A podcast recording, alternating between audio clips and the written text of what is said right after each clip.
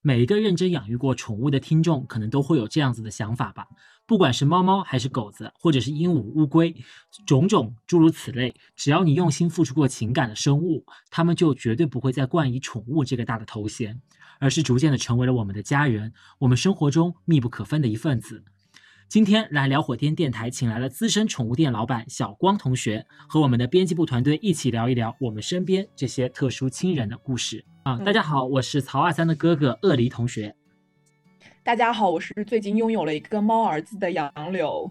大家好，我是没有猫猫，但是已经想好猫猫名字的 Nanki。大家好，我是宠物店老板，养了一只。猫叫 Jerry，我是他的爸爸，叫小光。那我们都可以分别的介绍一下现在自己毛孩子的情况。像我们家曹二三呢，他找到我的时候呢，是在九月的时候，他大概那个时候两到三个月吧。所以说，我们就擅自的把它生日定在了七月。那它现在其实就是十一个月大的一只小公猫。那我们家的这只就是我是立夏那一天遇到它的。立立夏是什么时候来着？你连它生日都记不住？我的天，我真的记不清了。就是就是，反正遇到它的时候是立夏那一天，所以它的名字叫立夏。然后我正式养它是我生日当天，五月十四号，等于说它现在应该是三个月左右大吧，是隔壁。姐姐就是先领养的，她在疫情期间四月中旬的时候路边把它捡到的嘛，然后它当时可能是一个月左右大，所以它现在的话应该是三个月左右。呃，作为一个宠物店老板，我应该是不太缺猫的。我的猫是是我一个同行的一个朋友，他们家是小呃猫生的一个小猫，然后送送给我一只，因为我我之前养了一只加菲猫叫包子，它。刚去世没多久，然后他就送了我一只小猫，以抚慰我这个受伤的心灵。然后他大概也就两岁左右，是二零二零年四月二十九号出生的。哇，记得好清楚啊！我们这边所有的猫都是就是流浪过来，或者是找到我们这样子的缘分，只有你才是正儿八经的有生辰的。因为 对，因为因为他有出生日期啊，因为因为我朋友他是要给他接生的，但是你们的小猫都是有有个缘分去捡到的，所以。不要在乎，不要在意这个这个生日，这个不重要。你接到他那一天就是他的生日。对，所以我就把它定在跟我同一天生好了，在家普天同庆。杨柳，你赶紧，你赶紧去翻一翻立夏那天是几号。那那个 Niki，你准备给自己的猫叫什么名字啊？年糕。年糕，为什么？就是具体是什么原因呢？我可能有点忘，因为其实好几年了。就是我，我就是 我跟我同事在说的时候，就一直跟他说，哎呀，我我。就未来我们家年糕什么什么什么什么，然后就就一直就感觉就好几年来都想的是这个名字。我觉得可能是，有可能是看某一本小说，就或者是看某个电视剧，又或者是就是哪天灵感迸发吧。但但是就是这个名字一直记了很久。嗯，你都已经想了好几年了，我怎么第一次听说？因为就是你对猫就就之前不是很感兴趣，我好像很少跟你聊，对吧？嗯，我也不知道，反正我第一次听说你这样要给猫取名字叫年糕。就然后很巧的是，我那天跟我同事就是有聊天嘛，然后他说他很想养一只猫，然后我就跟他说，就是我就就我虽然没有养，但是名字都想好了。他说他也想好了，然后他在跟我说的那一刻，嗯，竟然是一样的，然后我们俩就就现在在开始攀比说。究竟谁先拥有年糕？那这个计划到底什么时候才能提上日程？哎呦，我就是就就根据我的条件来说，什么时候一个人住吧。嗯，等一下，所以所以年糕还不存在是吗？对呀。所以你可以想好名字，但是猫却还没有。我觉得养猫需要一个契机，就是你一直想着，你一直想着，它是不会来的。但是可能就在某一个点上，突然之间，你就会拥有一只猫。一个冷知识，猫当然不会自己来，你可以自己去抓。OK？不是，跟你做任何事情，就是你一直想着，你一直想着，但你自己就不会去实施。但是某一天，就是可能缘分就会来，它就会突然出现。所以就是我要讲一下我的缘分嘛，我也是觉得就是养宠物或者是养猫这件事情是真的需要缘分的。我自己是很喜欢宠物，而且就是我觉得我好像有那种天赋异禀，跟大部分的宠物都有着很好的关系。就是那种很凶的狗啊，或者是猫，看到我好像在我面前也都挺温顺的。但是真的想到说一旦要下定决心照顾它们的话，我就会觉得这件事情的责任好大哟。然后就会开始对自我怀疑，到底能不能行，并且就是会觉得照顾他们很有压力的一件事情。其实就跟表姐现在的状态是一样的，就是没有猫之前，我会觉得，呃，很想拥有，但是还没有下定决心，或者是因为什么事情先暂暂时拖延了。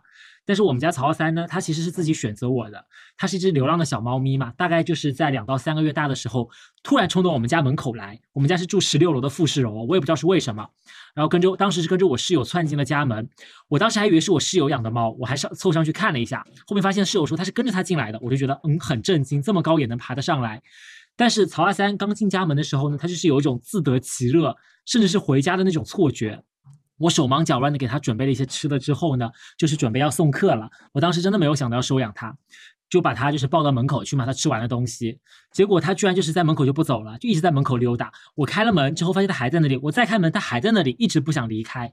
我就觉得，嗯，好像这种缘分就到了。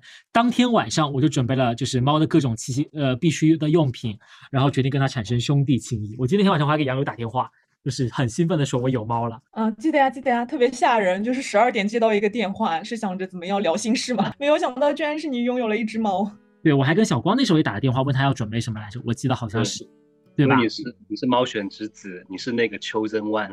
嗯，对，有可能是哦。所以我觉得就是这件事情，就其实是很需要缘分的一件事情。然后也想讲一下目前大家我们家我们四个人的状态嘛。然后像 Nike 的话，他其实目前为止是准备带养猫。然后呃，杨柳的话，他其实是刚拥有小猫咪，也就一个多月刚养。然后我是已经养了快差不多快大半年多了。而小光就是一个资深的养猫玩家。养讲养猫的这段过程，我还想蛮蛮想问问大家，就是有没有什么就是中间的时刻想要放弃这件事情呢？嗯，其实是这样的，我觉得我首先是一个很害怕。担责任的一个人，嗯，就是之前的话，其实我合租的时候，嗯，有一阵嘛，就是呃，Nanki 也去国外了，然后那阵也蛮无聊的，就是还想着要不要养一个小动物之类的。然后当时，但是因为当时是合租，所以也没有想着养猫猫狗狗。当时一开始设想的话是养金鱼，然后呢，然后呢，我就想了一下，我想，哎呀，金鱼就是很容易养死，哎，而且死了之后我要把它们就是怎么办呢？是扔在垃圾桶里呢，还是抽进马桶里呢？反正就是想了各种就是怎么掩埋它们尸体的方法，都觉得好像不行。然后呢，我就想，哦，那要不要就是养一只乌龟呢？我当时都已经想好去养这只乌龟了，呃，已经那个就是。买乌龟的地方都已经就是找好了，然后后来就是在买乌龟之前，我问了一下我的同事，然后我有个同事他是家里养乌龟的，反正他跟我讲了一大堆，他就说养乌龟就是也有很多要关注的地方，就是比如说什么冬眠，就是很有可能他没他就是他是冬眠了，但你以为他死掉了，还有就是他们吃东西什么巴拉巴拉之类的，然后我就想，天呐，养乌龟也这么麻烦吗？然后我那天早上，我本来是准备某个周末就去买这个乌龟的。然后我早上醒过来之后，我在床上思考了半个小时。我一想，我到底要不要担这个责任？又觉得就是养了这个东西好害怕，我最终都没有去，我就放弃了这个想法。然后，然后后来就是一个人住了，一个人住了之后，就是 Nanki 一直跟我说，他说：“哎呀，你现在一个人住了，如果我要是像你一样一个人住，我就养一只猫什么的。”然后呢，我也觉得就是好像可以养一只，但是又没有必要，所以就是一直就是心里面一直很纠结，纠结，就觉得好像自己也养不好还是怎么的。结果这次他突然之间就来到我身边了之后，就养上去了之后，又觉得好像也没有那么难。但是过了大概有嗯一个多礼拜吧，就是前期的话，他刚来，他很乖。嗯，可能有点不太熟悉，就是比如说他会嗯悄悄地躲在我茶几下面，我下面有个小垫子，他会躲在里面，然后就探出头来看看我。然后呢，再比如说就是嗯熟了两天之后，他在沙发上啊，就是自己玩什么的，就好像也不怎么吵，我就还蛮开心的。结果后来大概过了有一个多礼拜之后，他就熟悉了这个环境，或者是熟悉了我吧，就开始越来越闹腾，越来越闹腾，作威作福。对，真的是作威作福，你知道吗？就是每天每天就在屋子里面跑酷，从而且我这个我这个房子也很小，我的客厅也很小，他从门口然后跑酷到我卧室的门口，就这样来回的跑。然后就是你吃饭的话，我本来是在茶几上吃饭，然后他他会在后面，就是嗯，因为我的那个茶几后面就是沙发嘛。然后他会在沙发上面就是一直拍我，一直一直拿手拍我的背，然后呢就是轻轻抓，然后轻轻拍，然后因为我的头发不是会扎一个马尾嘛，嗯他就一直玩那个头发，然后就是这个是比较前期的时候吃哎，饭，他很像，然后后来很像那种小学调皮捣蛋的男同学。啊，对对对，有一点。然后呢，就是他后面开始能够自己跳上那个茶几之后，就更加不得了了。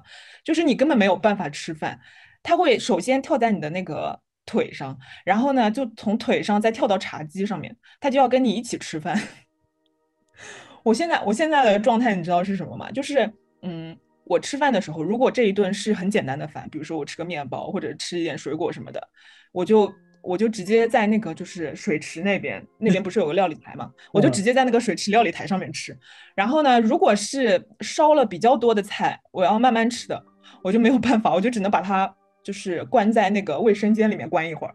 然后他又，嗯，他可能是不喜欢卫生间，或者是他有点害怕，还是怎么样，他就会一直叫，一直叫，一直叫，一直叫，在那个卫生间里面。然后呢，我听他这样叫呢，我又觉得，哎呀，怎么办呢？又感觉好残忍哦，我就赶紧就匆匆忙忙的吃完，把它放出来。但是我又没有办法跟他动静，同时吃饭。对嗯，反正就是现在的话，当然你说的那个，你前面说的说有没有放弃的时刻，肯定是没有了。就是既然我养了它，我肯定不可能说放弃，但是苦恼的时刻就是还蛮多的。嗯，对，因为我杨柳这个我深有体会，真的，因为我我去过他们家两次，立夏每一次都会抓我的头发，因为我头发比杨柳要长一点，然后它就是完全能够够到这个头发，然后就一直在玩，甚至他真的爬上了我的背，站在了我的肩上，特别吓人。对，他会他会这样的。然后，然后那个吃饭的时候，烧饭的时候也是，比如说我在烧饭，他就一定要在你的脚边这样喵喵叫嘛，喵喵叫。我觉得如果只是喵喵叫就算了，他一定要抓着你的裤管，然后试图爬，就是顺着你的大腿 往上爬，就很可怕。然后因为他那个爪子你这样勾着也有点疼嘛，然后我就赶紧得把它甩下去，我还得做饭。嗯，其实这种情况是可以等他长大以后就会好很多，因为小时候就是这样活泼，就跟小朋友一样的精力特别旺盛。如果你没有足够的时间去陪他玩的话，他就是会有很很多精力去闹你。其实他长大成年以后会好很多，会安静很多。你要好好珍惜这个调皮的时光。那我很好奇，那多大才算大呢？哦，大大概要成年吧，因为小时候是真的很闹。我们家 Jerry 也是，就是因为我有个朋友，他每次来找我玩，他会拿那个逗猫棒跟他玩一个小时，就是玩到他在那里伸舌头，在那里哈气，跟狗一样的，就是累到不行，知道吗？就整个就很玩完以后就很安静。在这在这之前，他都是非常非常闹，就是爬来爬去，各种跑酷，晚上也要也要跳你脸上，跳你脸上睡觉这种。然后我有个朋友，他特别想养猫，但是也跟你们一样，就是没有下好决心。然后我就把我的猫借过去给他养了几天以后，一开始是很开心的，觉得好可爱好可爱。然后被闹了几天以后，实在受不了，就就顶着黑眼圈连夜把猫送来送回来，然后就他就说再再也不会想要养猫这种，就再也不会想要养猫。然后，但其实他等到成年以后，他状况好很多，就很安静，安安静静的，就待在你旁边也不会闹。这是什么叶公好猫的故事？差嗯差不多吧，反正就是等他过了这个儿童时期，他就会安静。猫猫其实年纪越大会越安静的，到时候你想让它闹，它都不会理你。因为之前，因为之前那个，嗯，十八跟我说，他说你这样，嗯，如果它一直闹，你就跟它玩，然后玩到它精疲力尽。但是往往它根本没办法精疲力尽，都是我在精疲力尽。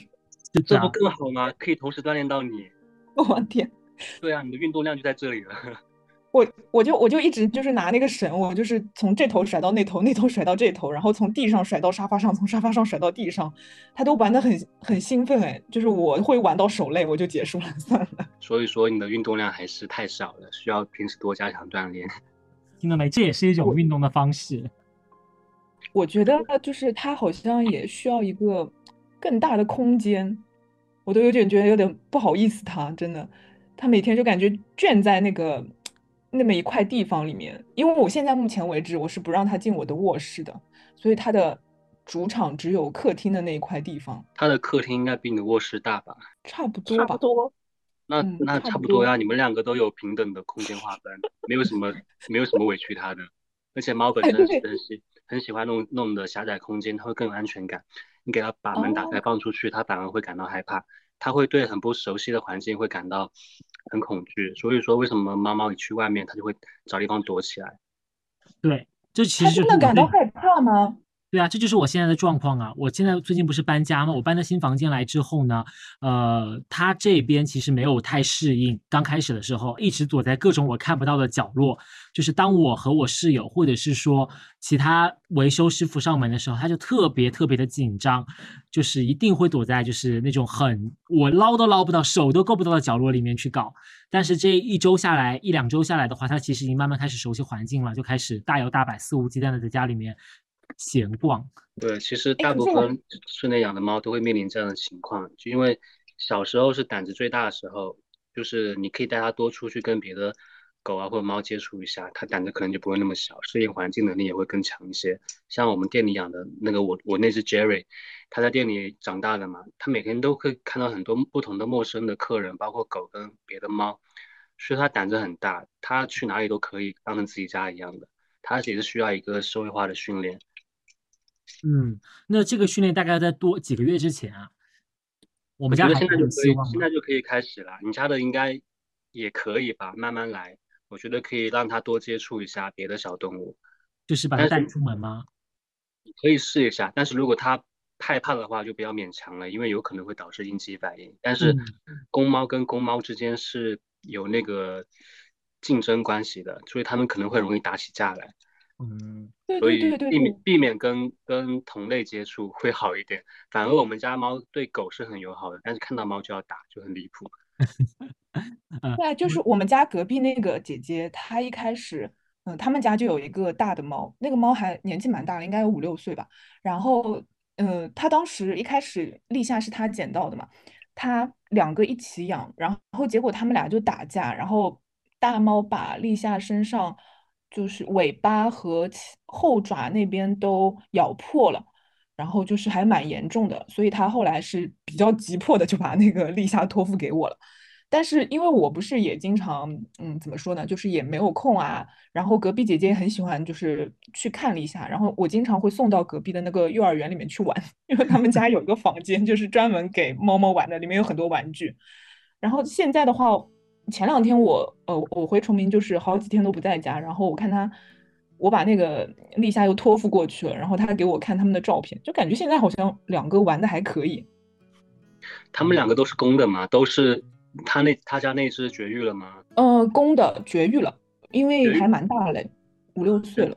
绝育的话就应该不会有这种状况，绝育了以后就没有那种世俗的欲望，就不会有那种雄竞关系，对吧对，你知道你知道为什么？因为我们家那只老挑衅它，你知道吗？就那个姐姐老给我拍拍那个视频，然后每次它都是我们家丽夏真的是，哎，这狗东西，它每次都这样先去拍那个哥哥，就是这样拍它抓它，然后那个哥哥就是还，嗯，比如说被它烦了嘛，它就会这样猛咬一口，你知道吗？就是就是那种比较凶狠的猛咬一口，然后打了两下之后，我们家这个狗东西又逃走了，呃你家这真的是，哎你家这只多大了呀？就可能两三三三个月吧，就三个月月左右。因为因为那个太小，所以一般一般不会，就是成年的猫不会对它下下重手，一般也会有这种保护儿童的心理。猫也会有哦吗？猫其实是会有的，包括就是所有的生物对那个幼小的个体，它都是会有一种保护的心理的，都不会去攻击。但是有啊、有有也有这种个别现象，那种反反社会的那种猫也是有的。我们家猫也是这样子的，因为刚开始就是我九月二十三号养的嘛，我十月份回家还是的时候，我就把它托付给我朋友，让他帮我照顾几天。刚开始的时候，我朋友跟我说，他们家有两只猫，都是公猫。他说两只猫特别特别的凶狠，经常自己都会打架，然后外来生物它不保证它的安全，我就说那就先去试一试吧，不行我自己再想办法或者提早来。然后他说很担心，就是两只大猫去抢我们家阿三的吃的。结果呢，我到家之后的第一天晚上，我朋友就就发来他们其乐融融的照片，就是我们家曹阿三先去上完厕所，他们家大猫才敢去上。我们家曹阿三先吃完东西，还要去抢，就是那两只大猫的东西吃，就是俨然成俨然成为了一个霸主。而且小猫为什么都喜欢抢大猫的食物吃啊？我我走两天，我把我们家的那个猫粮都是给那姐姐的，然后那个姐姐说根本看不出它，它就不吃自己的，它一定去吃那个大猫的猫粮。然后那个大猫的猫粮，它又好像有点吃完之后会不太消化，容易就是拉稀。可能是过敏吧，因为你因为你们吃的猫粮都是不一样的，突然嗯换一种猫粮的话，会导致那个肠胃应激。对对对，所以才有七天换粮法嘛，对吧？不是说那个正常来说是这样子的，但是一般来说，如果是没有什么过敏源的猫粮、低敏的猫粮，是直接换也没问题。但是小猫的肠胃是还没有发育，完全嗯没有发育好的，所以还是要注意。我们很想有一些关于养猫上的问题来问问这个养猫的老手，就是当我们碰到这种状况的时候，应该去怎么处理，或者怎么样去对待，或者是平衡我和猫咪之间的关系这件事情。所以说那，也呃我们可以开始发问喽。我有好几个，首先第一个，首先第一个就是他老喜欢翻翻那个垃圾桶，我到底要怎么就是让他戒掉这个坏毛病？你可以买一个带盖子的垃圾桶。啊，对，就是这样子的。因为我室友刚刚现在现在已经在去宜家的路上了，我就让他，我就千叮咛万嘱咐，一定一定要买带盖子的垃圾桶。那他也会把它扒到地上来吗？这很难扒地上来吧？我买以那种的带盖子的垃圾桶不会那么容易翻呢、它就算容易翻，它也不会被打开啊。对，我之前都是那种就是不带盖的垃圾桶，反而容易被它翻到地上，因为不带盖它一扑腾它就整个倒在地上了。但带盖但但是有了带盖子的垃圾桶之后呢，就整个的过程得心应手，它碰都不碰那个垃圾桶。是的，因为我们没办法去，哦因为我们很难去纠正猫的这个行为，然后我们只能是改变我们自己自身的一个环境，去把那个垃圾桶换成有盖的，或者是你把垃圾桶藏到那个呃房间里面或者厕所里面，把门关好就可以了。因为我们家也养狗。狗也狗也是很喜欢搬垃圾桶的，所以我们都一般把垃圾桶都藏起来，或者是换成有垃圾有那种盖子的垃圾桶就可以了。一个被猫 PUA 我现在的方法是，我现在的方法是把垃圾桶扔在门外。也不是不行，但是你买个带盖的垃圾桶会更方便。OK OK，还有一个很神奇的现象哎，这个不过也不是，也不是说困扰还是什么，我就最近观察他，我发现他特别喜欢就是，嗯，因为他有一条刚来的时候，我就给他用了一个毛巾嘛，然后然后那个毛巾他最近就是一直在轻轻的踩，轻轻的踩，然后把头埋在那个毛巾里面，然后整个猫就像达到了高高潮一样。这个 然后我每次看它，我都觉得哦，好神奇哦，它在干嘛？这是啊，就是一个采奶的行为，它其实也会在你身上踩，对吧？没有哎，它好像没怎么在我身上踩过，而且它踩它这个踩奶踩的也太高潮了吧，就整个人都在轻轻颤抖。其实它这个采奶确实跟那个它的性需求是有一定的关系的。他这么小就有性需求了，他发育好了吗？他可是可是你想，在发育。可是你想想看，我们小时候，即便是十几岁还没有完全发育的时候，我们还是会有一点点这样子的这种，你你懂的，不会有吗？虽然还没有成年，但是会有这样的呃性幻想、性需求，这是很正常的事情，不一定要完全成年以后才有的。他原来真的是在嗯，就是自我沉浸啊！我的天，我就一直在观察他，我想这是在干嘛？呃，只是只是这样，只是这样一说，也没有被考证的，但是就是有专门的一些专家去去去那个研究这个事情，但其实也有可能是就是因为猫采奶的话，它它要去吸那个母母猫的那个奶水，可能也会有也会有这样的动作去把那个奶水给挤出来。啊，那有需需要我们干嘛吗？应该不需要吧？这就是一种你可以把毛正常的巾换成自然现象。你可以把毛巾换成自己，然后躺上去让它踩啊。就让它踩得它好像更舒服。他好像不是很喜欢踩我，他好像比较喜欢踩那个毛巾。你要把它爪子给剪剪短一点，不然会踩得很痛。如果他对对待我，你知道是什么吗？就是还有现在就是有一个，他每次比如说他往我身上趴，他都喜欢去咬我的手，我动都不敢动。哎，就是我的手一旦轻轻的，比如说一滑或者什么，我觉得它应该是就是看看到了就是一个移动的目标，它就要去啃咬你，对吧？就是你之你平时会用手去逗它吗？我也不叫逗它吧，就是我肯定会抚摸它呀，就是用手去抚摸它嘛。对啊，所以你要把你的手换成逗猫棒去跟它玩，然后但是它只要去啃咬你的手的时候，你就不要理它，你就你就不理它，或者是用用手去拍它的嘴嘴巴，因为它会，因为小猫是它有它的那个生性与生俱来的一个捕猎的一个习性，所以它看到这种移动的东西会很敏感，它会想要去啃咬。但是你要为了避免自己受伤，或者是避免你的朋友受伤，你要你要不要把用不要用空手去逗它玩，你要用逗猫棒逗它玩会好很多。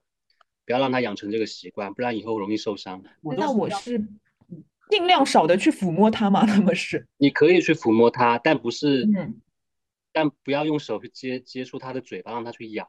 你给它，你抚摸身上是 OK 的。哎，那我有教杨柳一招哎，就是当如果猫咪有激烈的咬你，或者是。它有的猫其实它会轻轻的咬你，就是逗你玩的那种。但是如果它玩急了，真的是在用力的咬你的话呢，你就快速的把手指头插到它的喉咙里面去，但是不要 尽量不要插痛它了。啊，对对。你之前不是就教我这一招吗？然后他有一次真的我莫名其妙，就是他可能真的想跟我玩还是干嘛，反正就是我就是很安静的坐在那边，然后他突然之间就是要开始死命的咬我，然后我就想起了你的话呀，然后但是我根本感觉我都搏斗不过他，你知道吗？就是我的手都来不及去。伸进他的那个就是喉咙里面，然后最后我是就是掐了他的那个喉咙，然后我把他推走了。呃，那个方法其实是有效的，就是让他感到恶心，然后一看到你的手就形成条件反射，然后觉得恶心，可能他就不会再咬你的手了。但所以说你要避免这个情况发生，不能让它肆意的去咬你，哪怕是咬着玩，因为有因为因为它捕猎的时候它就是就是喜欢玩玩弄猎物，你知道吗？就突突然就是不知道什么时候突然会下下一个狠口，去咬咬一口生的，所以一定要注意这个事情，尽量不要用手去逗它的嘴巴。对，但是我有个问题哈，就是我们家曹三其实现在已经不会再用，他不会再咬我了，就是他不会再咬我的手指头了，他会觉得这个东西很危险，就是频率已经大大的降低了。但是呢，他现在聪明了，长大了，出息了，他开始咬我其他的部分了，比如说我的手腕，就是突然会给你搞一下。那我应该怎么办？嗯，他会就是用力的下下个嘴，然后它咬不动的话，它会尝试，但是也会让你感觉到痛的那种，不是玩的那种。那我觉得还是你的问题，你怎么可以让它就咬，然后不阻止它呢？我当然会阻止它。我这个时候，它小时候我还能掐着它的后颈脖，因为它的后颈脖有个皮嘛，我我知道大概好像小的时候是可以掐它，但是现在长大了，我觉得好像那个地方已经没有多少皮可以让我让我捏起来。长大也可以掐啦，也可以掐，它不会痛。还是说你给它养的太胖了，然后你拎起来它会 很痛？我很怕它痛啊，其实。那你也很痛哎。嗯，就是我跟他里面我已经被他 PUA 的那个，就是宁可我痛也不要他痛吧。那我好像还达不到你这个境界，我不行，他把我一咬痛，我就要走开，滚开。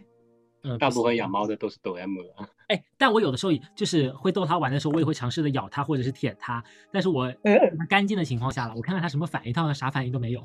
你会舔它哪里？你会跟它亲嘴吗？我不太会跟它亲嘴，我会在它干净的毛发上面，就是假装用力的舔一下，让它感觉到一点点湿润这样子。或者是它咬它的时候，我会咬它的手指头，咬它手指头它就会缩一下，这样子互动是 OK 的吗？或者会让它觉得不舒服吗？呃，OK 啊。如果是我的话，我我不会管它舒不舒服哎，我就是咬自己咬的爽就好了。但是我咬它，毕竟它咬你的手、咬你的腿也是为了它的爽啊。可是毕竟咬它这个我也不爽啊，我只想逗它玩，看看它的反应，仅此而已。我我会我会想要咬我们家猫的耳朵，你们会吗？呃，我有的时候会咬过，它咬疼我的时候，我觉得这也是一种方法，我就会我找不到它其他其他地方咬，就会咬它的耳朵、耳角尖的那个部分。它有的时候就会惊慌失措。对我也我好像有点。我好像有点受不了，就是跟它就是有肢体 怎么说，这个叫面部接触，因为他因为他现在我经常坐在沙发上，他就是整个然后就趴在我身上，要跟我就是鼻子要往我身脸上贴，你知道吗？然后我就有点抗拒，我就觉得嗯好像不太 OK，目前的状态还是。为什么？是因为很痒，还是觉得脏？就好像有点。不太适应就有东西贴到你脸上的感觉，那你会会接受跟谁贴贴呢？让我耳朵听。其实有一说一，我觉得，我觉得我前我前两天也在跟十八说，我说这个是一种好像建立亲密关系的方式吧，因为我可能我跟人也，嗯，亲密关系也很难，就是目前来说建立的难度也比较大。我觉得可以先从猫开始，但是我目前的状态还是就是。嗯，它不太能睡我的床，最好就是目目前的话，感觉它贴过来的话，我还是会稍微有点抗拒。就是我可以把它抱在怀里，但是它如果它整个，比如说舌头往我脸上舔啊，或者是鼻子往我就是鼻子上靠啊，我就觉得好像还是有点不 OK。那杨柳，其实你现你现在跟立夏的关系就是一种就是 roommate，就是室友的关系，对吧？就是只是更稍稍贴近的室友而已。因为我感，因为我感觉现在就是。就是我的房子有两个房间，然后我我现在就是在卧室里面，然后他的那个客厅现在就是他的了。那你听就啊，你们肯定听不到，他现在正在外面疯狂的就是撕咬不知道什么东西，我都不敢打开房门。然后然后我每天早上他会很定时定点的就在门口叫，因为他可能知道我那个点快要醒了。然后然后我只要每次打开我们卧室的门，他们必定就是蹲在我卧室的门口，就是要往里面窜。但是我会把它截住，但是有的时候就截不住，它跑太快，它呲溜就进去了或者怎么样，我就想，嗯，那就算了吧，算了吧，让你在那个里面待一下，因为它现在一冲进卧室，它就想要跳在我的床上。反正我是很早就接受了能够让它在我床上自由的活动。其实不让猫上床是对的，因为因为毕竟很多毛，你知道吗？而且床上其实床上会有点受不了，床上会有很多螨虫，其实相对于人来说。会更容易让猫感染螨虫。嗯，这是个人知识，这一点我从来没有想过。嗯，我只是就是不希望它跟我睡一个窝而已。所以我我尽量是避免猫上床的，因为人的脸上是有很多蠕形螨的，但是但是猫跟狗有一种蠕形螨的一个皮肤病是很难治疗的，就是免疫就是它们的免疫力下降的时候，有可能会感染这样子的皮肤病，而且还挺挺麻烦的。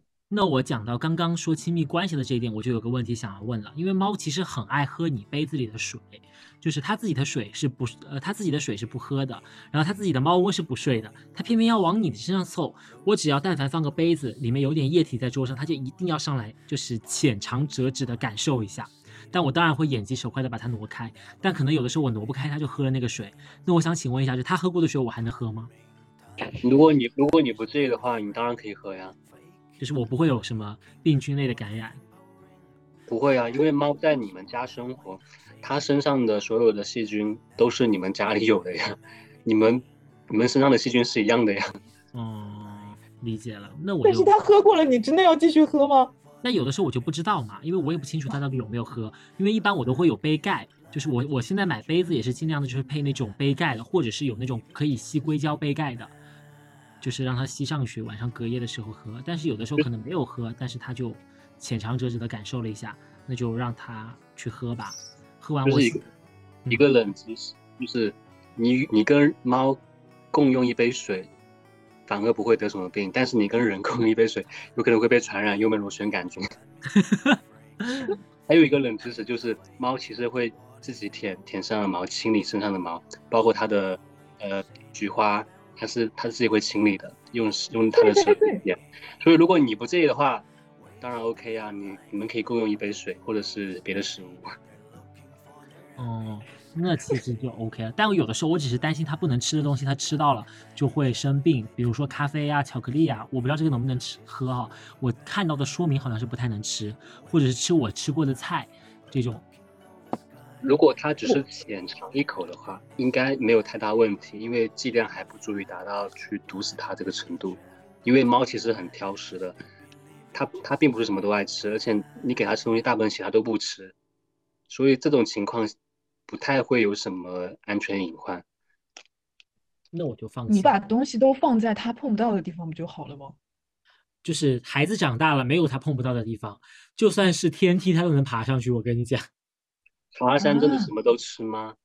呃，猫粮它真的是什么都吃，它没有不吃的东西。菜的话，因为我最近才开始，就是搬家之后能让它走到厨房里面去，它好像对菜的兴趣没有那么大。不过我在吃一些小饼干、小零食的时候，它就很爱凑过来，想要就是眼巴巴的看着我，或者想要跟我分一点这种感觉。那你有试过给它吃吗？我当然没有啊，我当然不敢啊。它应该也不会吃啦，只是装的。你是装的呀，宝贝，曹三，你怎么是个这样子的猫啊？你给他吃，他可能会玩呢，我觉得。嗯，不知道，但是你给，你给他闻一下，他可能闻一下就就走了，就并不会真的吃。但是偶尔给他试一下，其实也没太大问题，让他知道这东西不好吃。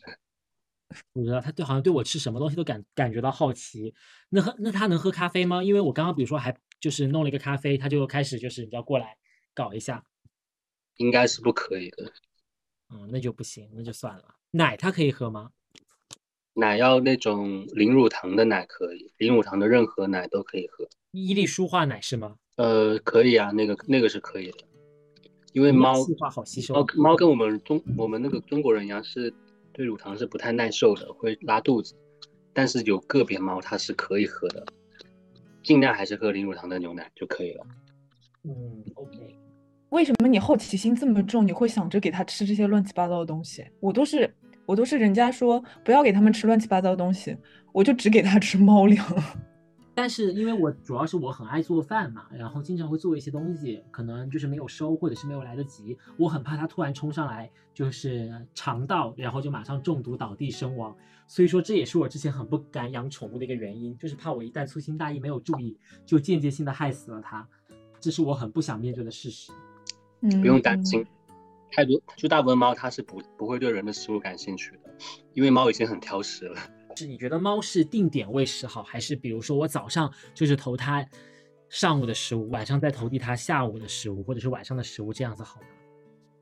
呃，我是建议不要让它饿着情况下，它想吃多少都 OK。猫其实不太需要定定时定量的喂，因为猫的那个食管它蠕动是比较慢的。所以每次它低着头吃猫粮的时候，一太饿了，一下吃太多，它会下不去，它就会呕出来，就食管反流。所以让它慢慢的吃，有一对自己玩一会儿吃一会儿，这样的话就不会一下猛吃太多，就不会有这种情况发生。然后你给它猫粮放高一点点，不要让它低着头吃。不然的话，它真的猫粮下不去。那个我之前的话，可能是早上投喂二十克，然后晚上投喂二十克。但是有的时候晚上回来发现早上的东西还没有吃完。但是如果像我现在，其实就是定点定时的投，比如说每天早上七点钟吃一次，然后十二点钟吃一次，下午几点钟吃一次，然后再加个餐这样子，它马上就能每次投递猫粮的时候，它马上就飞扑过去吃，就是能吃的干干净净的这样子。所以我就不知道这种行为是不是 OK 的。这个行为没有太大问题。那他最近有出现呕吐的情况吗？他啥都吃，然后呢，身身体倍棒，就是感觉吃嘛嘛香，并没有任何的呕吐啊、眩晕啊，或者是怎么样子的情况。那那没有关系啊，因为猫其实很容易呕，就是就我刚刚说的，它的食管蠕动很慢，它只能靠地心引力把把把那个食物给咽下去，所以所以一下吃太多，它会会呕出来。但这个其实也正常的，不用太担心。如果没有这种情况下，如果没有这种情况发生的话，你怎么喂都 OK 啦。其实正常来说，呃，有足够食物给它，是不需要定时定量的。当然你这样子也没问题。OK，学到了。我们家那只就是玩一玩，吃一吃，玩一玩，吃一吃。我一直觉得，我一直觉得它特别搞笑。它每次就是自己在那边嗨了一下之后。然后就莫名其妙就跳下去，跳下去再吃一点饭，然后稍微吃个几口，然后又回去自己玩。说明家猫，说明家猫从小就有很多食物，完全不用担心食物短缺这个问题。草花山因为是流浪过的，所以 对食物很很有那很没有安全感。嗯，天呐，原生家庭的不幸，这是二三。对对对。我在努力的缓解它，像我偶尔给它喂个罐头，然后的话隔几天给它喂根猫条，再加上有的没的，就是不定时的给它加餐，它应该其实不缺吃的才对。生俱来的只能说是，嗯，就是对食物的渴求已经刻在了它的 DNA 里面。对，不过猫条的话，其实太建议吃啦，因为里面没有什么肉，然后都是水啊、什么胶啊这种的。一般只是用来互动的时候陪它玩一下吃这个猫条，其实吃罐头啊什么的是会比较有营养，就是肉比较多。基本上就是如果它只吃罐头和猫粮，够吗？还是说还要吃一些其他的营养的补剂？正常来说，全价猫粮就是只吃猫粮是完全够的，因为那个猫粮里面含有它每天所有需要的营养需求。那些营养元素都在里面，所以不需要给它补充额外补充任何的营养补剂，包括罐头。当然，给它吃罐头是为了改善它的伙食，像我们人偶尔出去吃顿大餐一样的，这很正常。不然的话猫也会发生那种生理性的厌食。但是但是罐头不是必须的，你可以选择给它喂，但是不要频繁喂，不然的话它就会挑食不吃猫粮。但是营养补充剂、营养品是完全没有必要的。那我很好奇，那个罐头的，如果我当天喂了罐头的话，那还需要喂它其他的主食吗？还是停掉？你你当天喂喂的罐头是主食罐头还是零食罐头呢？主食罐头啊，像巅峰啊那种，那就不用给它喂喂个喂猫粮了呀，其他都不用喂了呀。它不会饿吗？它不会啊，你都给它吃罐头，你是吃给它吃了一整个罐头吗？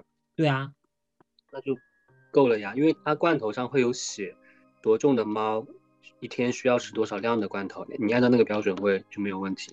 嗯，像我有当然，嗯，当当然你你你你喂一半罐头，再喂一半猫粮，这样也 OK 了。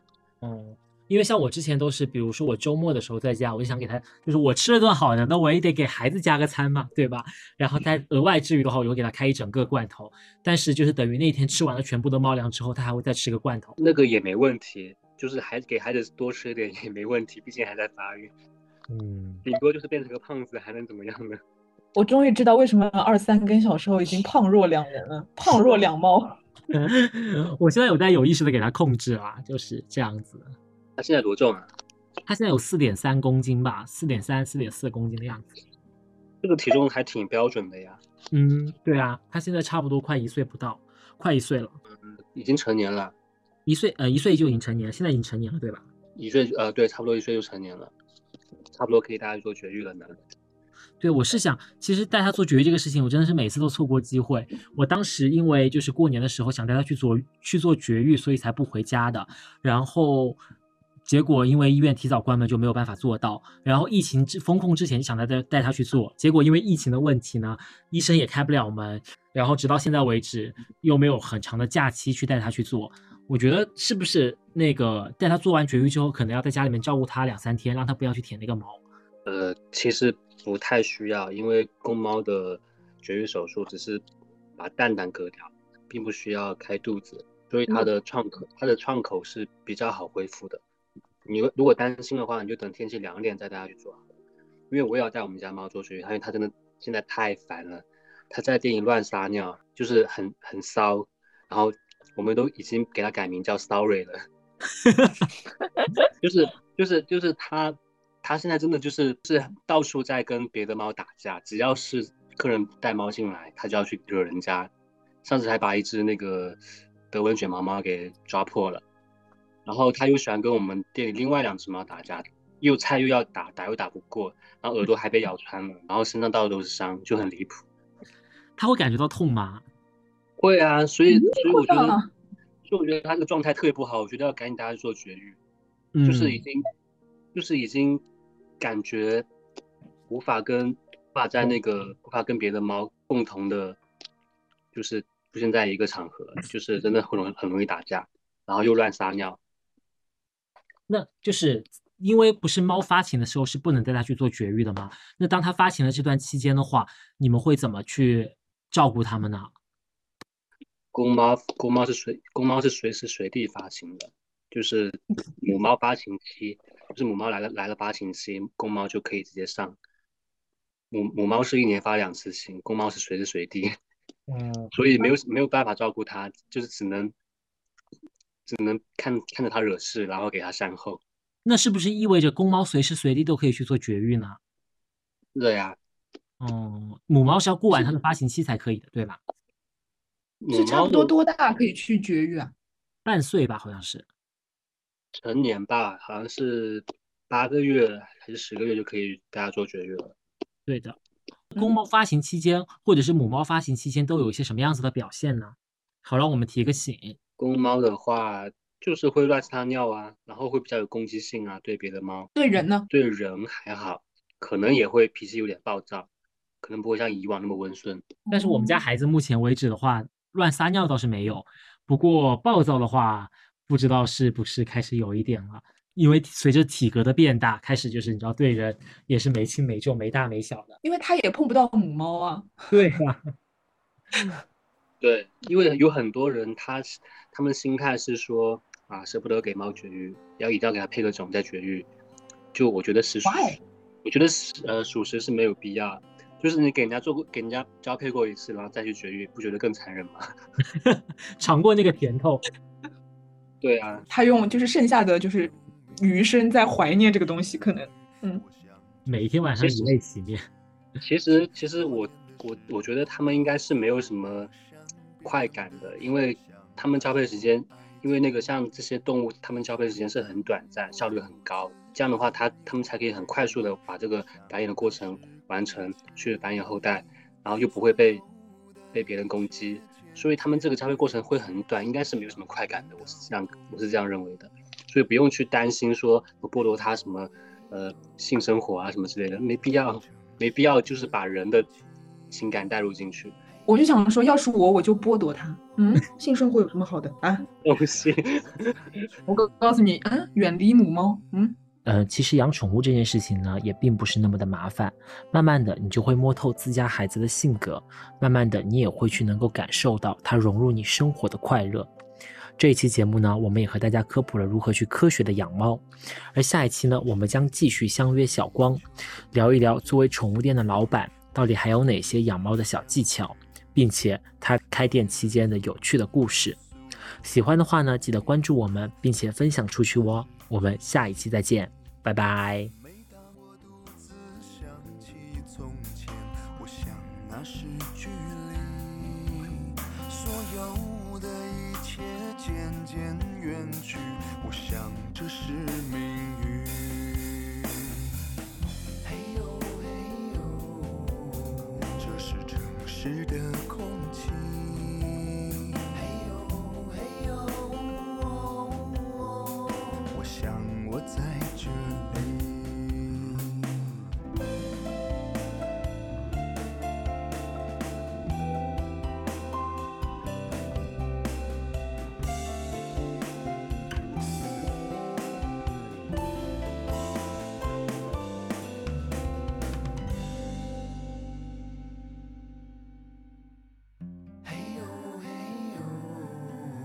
这是城市的声音。嘿呦嘿呦，我想我在这里。